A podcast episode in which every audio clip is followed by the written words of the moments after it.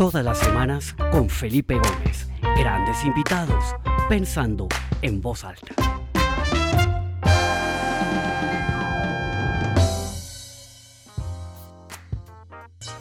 Bueno, ¿cómo están? Bienvenidos a todos a esta nueva edición del programa Pensando en Voz Alta. Mi nombre es Felipe Gómez, este es el episodio número 106 y me da mucha alegría ver a una cantidad de gente que se empieza a conectar, algunas personas que siempre están acá, como todos los martes desde que comenzó la pandemia, en donde conversamos con alguien para conocer su punto de vista, sus ideas, cómo ha vivido esta época eh, rara que nos tocó vivir. Y también veo muchos nombres nuevos, gente eh, que se conecta por primera vez. Qué alegría tenerlos acá en Pensando en Voz Alta. Está su casa. Acá los esperamos todos los martes con un cafecito para que podamos conversar bien sabroso eh, y conocer a alguien que nos cuente un poco su historia.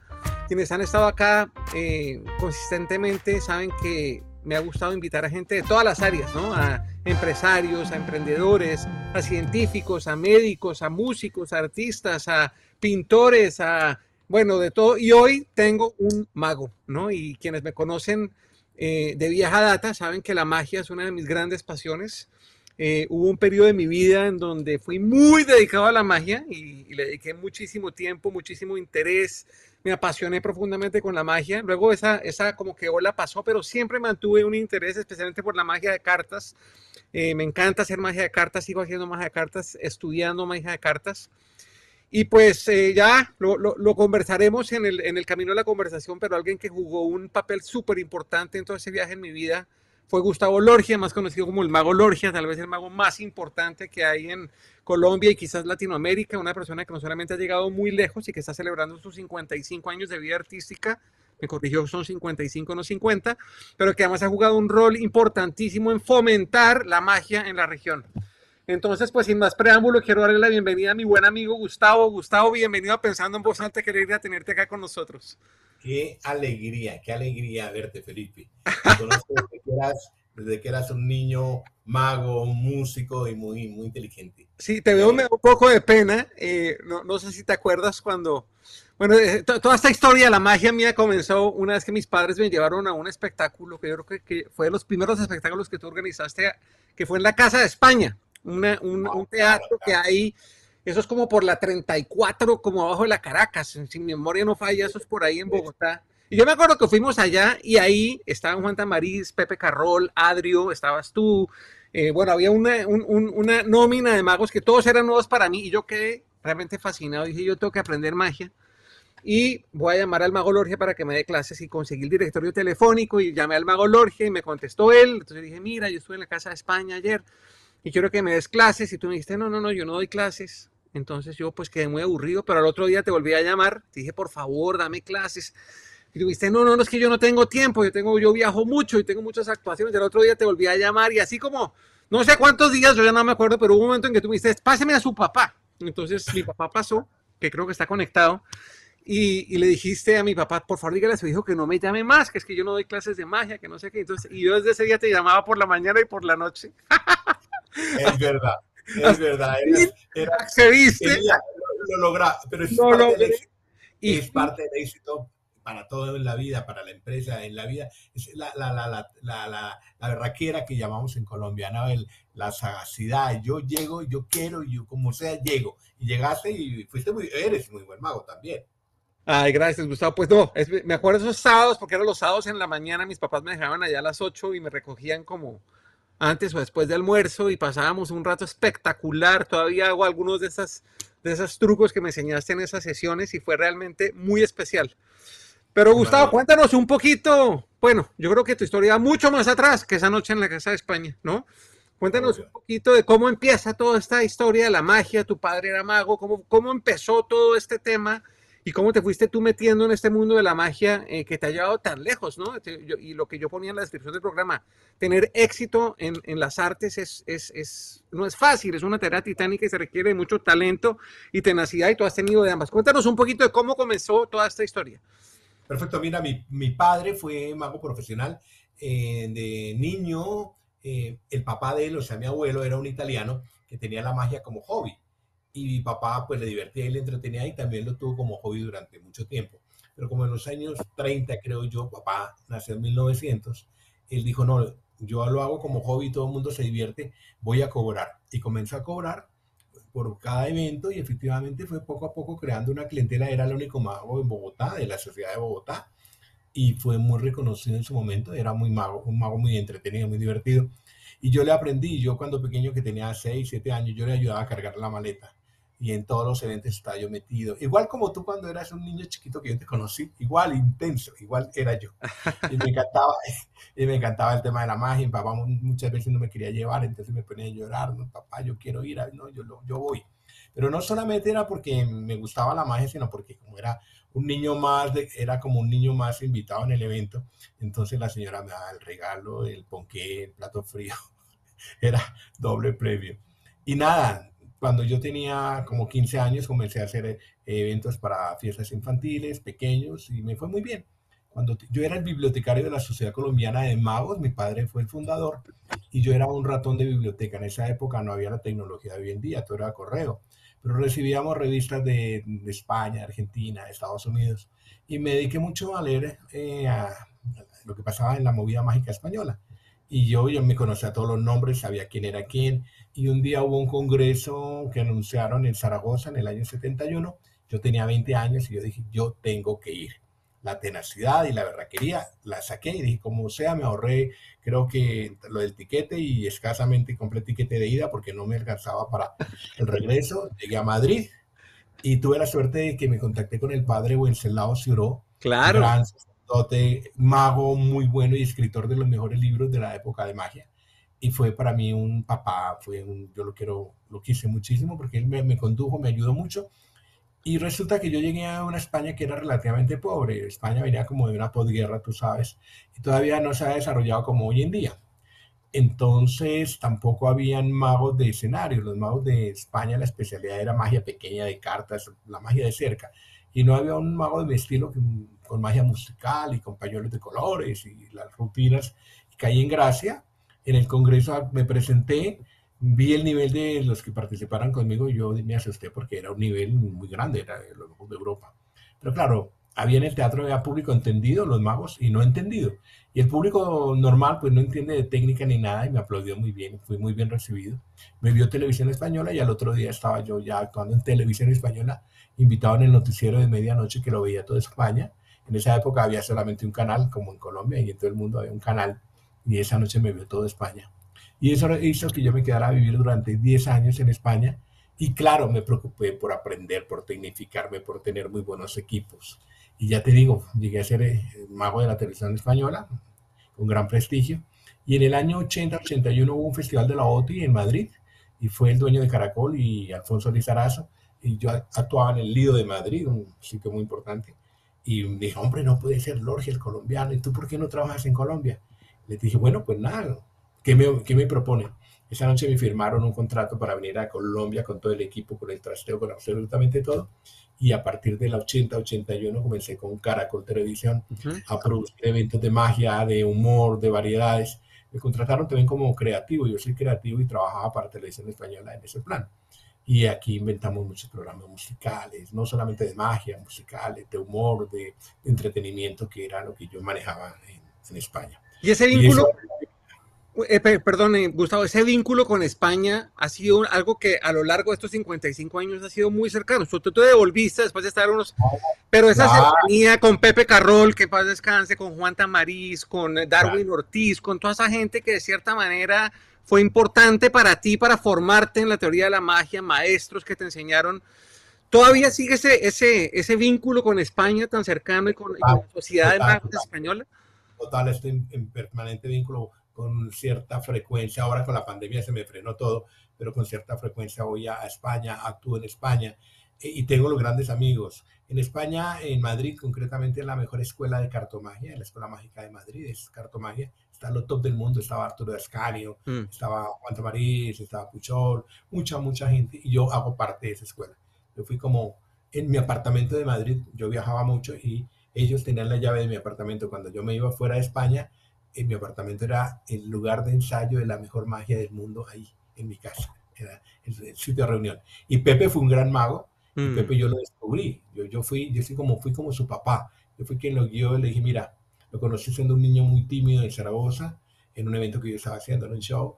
Me dijo, mira, a mí me gusta la magia y yo quisiera, y mira, vente conmigo todos los días. Duré yo actuando como dos semanas en Zaragoza y todos los días lo veía y jugábamos bolo y hablábamos de magia.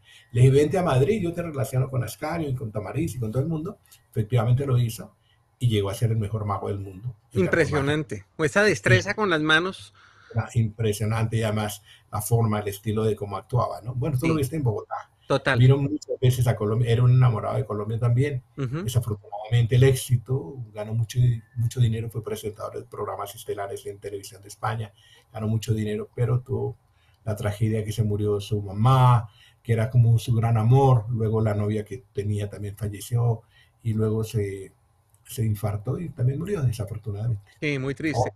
El año oh. pasado que te conté que estuve en Las Vegas y, y, fui al show de Shin Lim, este prodigio de la magia, me acordó mucho de Pepe, ¿sabes? Porque me, me parece que Pepe se fijaba mucho en esa, ¿no? en esa magia tan visual, en los cambios de colores, toda esta cosa que Shin Lim con tanta perfección me, recordó mucho de Pepe y, además Pepe, con Pepe tomamos unos talleres y unas clases que tú, que tú facilitaste en Colombia y fue espectacular, una gran escuela, ¿no? Eh, es que la escuela, eh, Shin Lim tiene la escuela de la gran cartomagia española, ¿no? Eso es magnificado, porque el escenario que tiene Las Vegas es magnificado, ¿no? Totalmente, brutal. Muy, muy bonito, claro. Pues Gustavo, yo no sé si te acuerdas, pero siempre que tú viajabas, nosotros eh, teníamos una, una relación bien cercana y siempre que tú viajabas me traías alguna cosa. Entonces una vez fuiste a Hollywood, me acuerdo que de Hollywood Magic me trajiste el Magic Coloring Book, el, el, ah, libro que, que, se cambia de colores. Y una vez fuiste a España cuando yo tenía unos 15 o 16 años, es decir, hace unos 35 años, y me trajiste este regalo que todavía conservo. De verdad, claro, claro. No sé si te acuerdas de eso. Un juego maravilloso. El carrito de Juan Tamariz, ¿no? El juego, de bandera de Juan Tamariz. Y este, es, este es el carrito que tú me regalaste hace 35 años, que todavía lo mantengo y de vez en cuando lo saco y hago esta prueba cuando estamos con amigos. Entonces tengo muchos recuerdos, tengo muchos recuerdos de esa época. Oye, hablemos un poquito de luego de la Casa de España, vinieron los festivales de magia en el Teatro Nacional La Castellana, luego de Jorge Lécer Gaitán, luego Flasoma en Colombia. Hablemos un poquito de cómo esos grandes magos, hasta Copperfield, que trajiste tú a Copperfield a Colombia hace unos, hace unos años. Cuéntanos un poquito cómo fue esa trayectoria, ya no tanto como mago que estaba actuando en los escenarios, sino como empresario que traía a Colombia y a América Latina eh, a los grandes magos del mundo. Hablemos un poquito de esa faceta. Perfecto, mira, mi, mi estadía en España, en Europa, fue muy importante porque aprendí. Yo no me he inventado nada, yo aplico lo que triunfaba, lo que tenía éxito en Europa. Entonces, había festivales de, de magia con los mejores magos del mundo.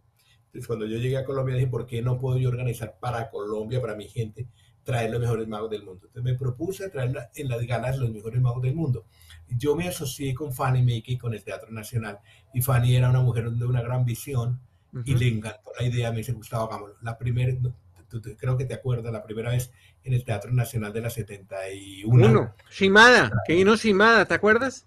Shimada, trajiste a Shimada del Japón, trajiste a Angelito, Angelito que era un humorista argentino, trajiste a... Sí. Alex, un tipo Alex que hacía una magia así elegantísima también. E, efectivamente. Entonces comencé a mostrarle la gran magia a Colombia y de ahí ahora siempre hago festivales a nivel mundial de gran nivel y ha venido lo mejor de la magia. En el año 2000 le propuse, bueno, antes del 2000 le propuse a Fanny traer a, Copperfield y fue muy difícil, duré como dos años, varias veces me tocó ir a, la oficina de sus abogados en, California y mira, ¿por qué no querían venir a Colombia? La imagen de Colombia en, en ese momento no era nada bien y no querían, pensaban que no, pero por fortuna con Fanny, que era tan, tan activa, y con una empresa venezolana de productora de grandes eventos, Rodben, eh, nos reunimos los tres y trajimos para nueve funciones en el Coliseo de Bogotá la mejor magia del mundo en ese momento, que era David Copperfield, con una gran producción, 35 toneladas de equipo, fue algo fastuoso, de verdad, fue muy, muy bien. Y lo que yo he hecho es eso, es eh, lo que aprendí, ser productor, hacer grandes negocios. Uno como productor muchas veces gana mucho dinero, muchas veces también pierde mucho dinero porque a veces también no se equivoca. Pero yo trataba de, de hacer la cosa muy organizada, ¿no? Grandes, grandes espectáculos, muy buenos. Y me, y me, encanta hacer las cosas muy bien, ¿no? Cuando alguien me, me, dice, mira, yo quisiera hacer esto, y a veces prefiero no hacerlo, porque a mí me gusta es ante todo la calidad, ¿no? Que haya una grata recordación de, de lo que fueron a ver Otro tema de, a nivel de industria, te recordarás que en 1984 lancé por primera vez en Colombia una caja de magia. ah, para allá iba. La, famosa caja de magia. Y esa caja de magia la compró todo el mundo, lo cual ha hecho que durante todos los años, desde el año 1984 a hoy, en las grandes tiendas, está la caja de magia o la magia con cartas, el sombrero mágico, es de los juegos más vendidos en el país. Sí, totalmente. Bueno, y de hecho creo que yo salí en, un, en una propaganda de televisión. Eh, sí, tú eras el niño, tú eras el niño de la propaganda, claro, del comercial, claro. Hacía el truco de la, de la cuerda que se corta y luego se... Sí, sí, es que tú eras un niño muy, muy inquieto y, y, y era, no eras nada tímido, entonces ese, te desenvolvías muy bien ante las cámaras y el productor dijo, no, este chino es un triunfador. Y, no, y quedó lindo el comercial, claro. No, y hubo un momento ahí que, que yo creo que fue cuando, creo que fue un punto decisivo en, en, en, ese viaje mío de la magia, que tú me insistías mucho que fuéramos a un congreso que iba a haber en La Haya, en Holanda, un, un congreso de FISA, de FISA, ¿cierto? El, Mundial de Magia. y al final yo no fui, yo no me acuerdo por qué, en fin, eh, creo que fue una época en la que estaba tan metido en la magia que descuidé el colegio y perdí todas las materias, entonces eh, hubo ahí un poco de restricciones en la casa. Eh, es verdad. Pero, pero eh, en algún momento yo estaba muy, ¿no? Encarretado con el tema de la magia. Es, que, es que además tú eres y conoces muchísimo como cualquier mago profesional. Tú estás a la altura de un mago profesional, conoces mucho, obviamente. Eso es lo que, eso es lo que hace que sea un buen mago, el conocimiento, ¿no? y tú lo tienes, y tú lo tienes. Pero tú eres un mago de los negocios también, has gerenciado grandes empresas en Colombia. Yo he visto cuando ha nacido esa gran empresa que tenías acá en Colombia, que hoy en día es una de las mejores del país, ¿no? Sí, gracias Gustavo. Hablemos un poquito de eso, porque a mí me gustan mucho las, los paralelismos y hoy en día me dedico a utilizar la música como metáfora, porque mi otra gran pasión como Shin Lim igualito es el piano y la magia, ¿no? Muy parecido a Shin Lim. Eh, entonces yo, yo me, dedico a, a, comunicar y a promover un poco qué podemos aprender de los grandes músicos para las, para las empresas y para los negocios. Y gran parte de la audiencia de este programa son presidentes de empresa o empresarios o dueños de empresa, están aquí varios conectados. ¿Qué puede aprender un gerente de empresa o un empresario del mundo de la magia, Gustavo? ¿Tú qué podrías enseñarle eh, a mí se me ocurren muchas cosas, pero me gustaría escuchar tú qué dices. mira, la magia es un tema de entretenimiento y es un tema que sirve muchísimo, especialmente para romper el hielo. Rompe el hielo. Muchas veces uno como empresario o como vendedor de una empresa no sabe cómo entrar ante la gente, pero la magia, si tú haces un pequeño efecto que llame la atención, cae simpático y crea empatía. El éxito de un empresario con el cliente es crear empatía cuando se tiene la empatía, uno tiene la confianza de que le va a poner atención, que es lo importante. Pongan atención de lo que yo quiero vender, eh, qué es lo que quiero vender. Si tú tienes ya entre el bolsillo del cliente, ya es un éxito. Y con la magia se logra mucho. Hay muchos juegos de magia directos, indirectos, sutiles, que hacen que, que uno caiga bien. Entonces, es parte del éxito. Se usa mucho en ventas en Estados Unidos, ¿no? Sí, mucho, mucho. En todas las ferias siempre hay un stand donde hay un mago. Hay, magos. Justamente antes de estar contigo, estaba con una empresa muy importante aquí en Colombia que están programando para la Feria de Exposición de Bogotá, que se reabre nuevamente en septiembre. Y justamente me preguntaban eso, queremos algo que, que, que no solamente se entretengan con el show de magia, sino que haya una recordación de marca, que la gente diga, esto es una marca espectacular pero yo soy como, somos como un medio, lo que tú haces como un medio de, para que haya una recordación grata de determinado producto. Pero yo creo que hay una cosa más allá del, del, juego como tal, de la magia que sí, genera empatía, genera conexión, rompe el hielo, eh, genera cercanía, todas estas cosas. Y es que, bueno, acá en Estados Unidos hay una frase muy, muy famosa que, que dice, every business is show business, ¿no? Que dice, todos los negocios es como si fuera el mundo del espectáculo, ¿no? Y entonces, un negocio exitoso es un negocio que se toma en serio esto y que cuando está enfrente de un cliente es como si estuviera en un escenario actuando, o sea, con todas las, ¿no? Con todas las, las, las la, técnica. Y ahí hay una cantidad de teoría, ¿no? De, sobre todo, por ejemplo, lo que, lo que dice Juan Tamariz en su libro del arco iris o Darwin Ortiz en La Buena Magia, que es toda la psicología de la magia, ¿no? Todas esa, ¿no? Los momentos de un, de, un, de un performance de magia, de un acto de magia, cómo se genera el clima, se genera la tensión. Todas esas son lecciones de ventas, de gestión, de liderazgo importantísimas. No sé si se te ocurre alguna que pudieras compartir con nosotros, un tema de misdirection, no tengo ni idea, cualquier cosa que, una idea de magia que pudiéramos aplicar en el mundo de los negocios, no necesariamente un truco, sino un concepto de, del arte de la actuación de la magia. Mira, ante todo yo creo que nosotros los magos, ante todo, somos actores, ¿no? Que desempeñamos el papel de mago. Entonces yo creo que la parte actoral es muy importante en cualquier speaker o en cualquier eh, directivo de una empresa, ¿no? Es cómo mueve las manos, cómo actúa, qué es lo que los magos hacemos, cómo distraemos la vista. Nosotros llamamos, tenemos una técnica que se llama la mid-direction, que es dirigir la mirada del espectador a un lugar determinado. Esas técnicas de mago, que no necesariamente sean un juego de magia, el cómo pararse en, en, un escenario, el cómo saber mirar a los ángulos, hacer que la gente lo mire a uno eh, Juan Tamarí lo dice, hay una técnica de los hilos mágicos, los cinco hilos mágicos, donde uno crea como una red de hilos y la idea es tratar de construir esos hilos durante la charla y evitar que en ningún momento ese hilo se rompa, porque al romperse hilo, ese hilo inmediatamente se pierde la comunicación, se pierde lo que uno quiere comunicar al espectador. Espectacular. Los hilos mágicos. Hablemos un poquito de Tamariz. Tamariz, bueno, yo lo conocí por ti, eh, porque lo trajiste a ese, ese, evento de la Casa de España y luego varias veces vino a Colombia y participé en algunos de sus talleres y en, esas veladas que nos sentábamos en una mesa a ver a Juan Tamariz haciendo magia desde las 10 de la noche hasta las 6 de la mañana sin parar, en donde cada juego que hacía era más sorprendente que el anterior.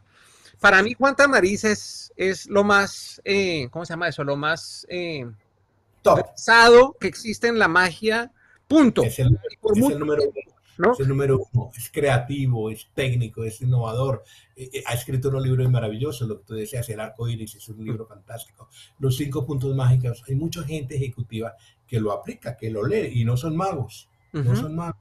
Muchos gerentes de empresas. Tengo yo un evento el próximo viernes acá y el gerente de la empresa me hablaba de los cinco puntos mágicos de Juan Tamariz. dije, ¿por qué, sabe de, de Juan Tamariz si tú no eres mago?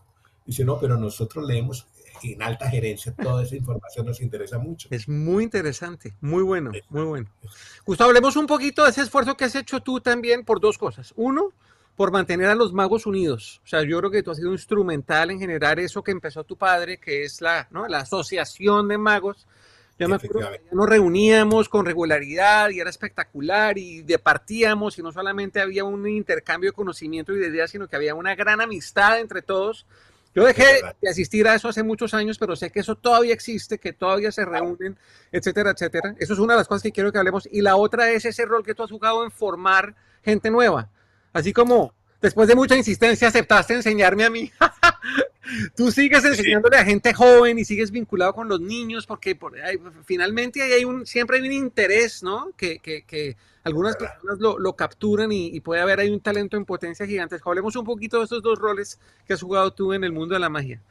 Es verdad. Bueno, mira, eh, mi papá fue el fundador de la Sociedad Colombiana de Magos en el año 1953 y el mundo era un mundo pequeño, era un mundo muy, muy cerrado las comunicaciones eran muy difíciles, en su momento era lo que había. Pero, por ejemplo, en la revista que yo recibía de España, la, ponían hoy y llegaba a Bogotá a los 15 o 20 días. Y me contestaba, duraba una semana y luego la ponía la respuesta yo en Bogotá y mi amigo español la recibía en otros 20 días. O sea, de que lo que estamos haciendo ahora tan en vivo y tan en directo duraba mes y medio. Tú me preguntabas si al mes y medio había la respuesta. Eso era el mundo, era un mundo, era, era lo que había. Hoy en día el mundo se volvió mágico y esto, lo que estamos haciendo ahorita es magia. Yo no tengo ni idea por qué me está viendo la gente, no, tengo ni idea técnicamente, pero es magia. La imagen, la imagen, el sonido. Y se ha perdido un poquito eso de las reuniones eh, eh, personales. La pandemia también nos perjudicó muchísimo. La gente se acostumbró muchísimo a estar en esa onda de virtual. Pero mira, acaban de hacerme este homenaje tan, de verdad, tan inmerecido pero fue muy lindo, eh, donde se reunieron como 120 magos de Bogotá, en un sitio muy bonito aquí de Bogotá, y era el mago de 70 años, el muchacho de 40 de tu edad, que comenzaron con la caja de magia, y los maguitos de hoy en día, porque los hijos de los magos se presentaron, hicieron un show muy bonito, no sé, te voy a mandar el video. Buenísimo. Una, una, niña de 3 años, la hija de Andrés, y el niño de 5 años, un show de magia precioso y el hijo de Jaime Peralta y el hijo de Jorge Arturo, con una magia tan bonita. Y ahí está el, el, semillero de lo que puede pasar en la magia. Ese ha sido un trabajo de eso, de mostrar la magia desde, desde lo pequeño a lo macro. ¿no? O sea, yo he traído aquí el mago conferencista más importante del mundo y el mago del gran show del mundo. O sea, en cuanto a esa cultura mágica, la hay mucho, mucho en Colombia. Y bueno, pues sí, realmente yo he puesto ahí un grano de arena y me encanta ser amigo de la gente, me encanta mm, que sean buenos magos. Cuando me preguntan, yo realmente no tengo escuela porque vivo viajando y no tengo el tiempo. Igual que cuando tú querías que te enseñara, yo no, no tengo el tiempo, ¿no? Entonces, pero sí los apoyo o los contacto, les digo, hay gente que me dice, mira, Gustavo, ¿qué opina de mi acto? ¿Qué, qué opina de lo que yo, yo con ojo crítico cuando me lo piden, yo doy mi opinión, cuando no, pues no, no digo nada, ¿no? Pero sí, el ambiente es muy, en el ambiente mágico en el mundo, es muy fraterno. Tenemos la federación, donde cada tres años nos reunimos 3.000 magos de todo el mundo a hablar únicamente de magia durante una semana. Y son reuniones de 24 horas. El último fue ahorita en Quebec, en Canadá, igual con gran éxito, ¿no? Gustavo, acá en el programa hemos analizado un poco qué pasó con todas las profesiones en la pandemia, ¿no? Y hemos hablado con de todo, ¿no? Desde la medicina, cómo la medicina que está impactada con la pandemia, hasta la música. ¿Qué pasó en el mundo de la magia? Los teatros se cerraron, las giras se cancelaron. ¿Qué pasó con los magos? Cuéntanos un poquito esos dos años, qué pasó en ese, en ese mundo de la magia y, qué podemos extraer de valor de, estos dos años en, el mundo de la magia el tema, el tema de, no solamente para la magia, sino para el mundo, fue de que no, no, no pensábamos que había un enemigo invisible. Yo decía, no puede ser, bueno, que pasa eso por allá en China o en África, sí, normal, entre comillas, ¿no? Pero que, eso se venga, que uno no lo ve y todo el mundo angustiado y enfermo. Uno, yo perdí, por ejemplo, mi asistente, un joven de 30 años, un hombre fortacho y tal, lo cogió el bendito virus y se lo, se lo llevó. Oh, no. Un joven de, 30 años, no dice, no puede ser. O sea, ¿cómo? un enemigo invisible. Eh, fue muy difícil. Obviamente teatro cerrado, televisiones cerradas, ese, ese eh, trabajo en directo era totalmente imposible pues porque no nos podíamos reunir.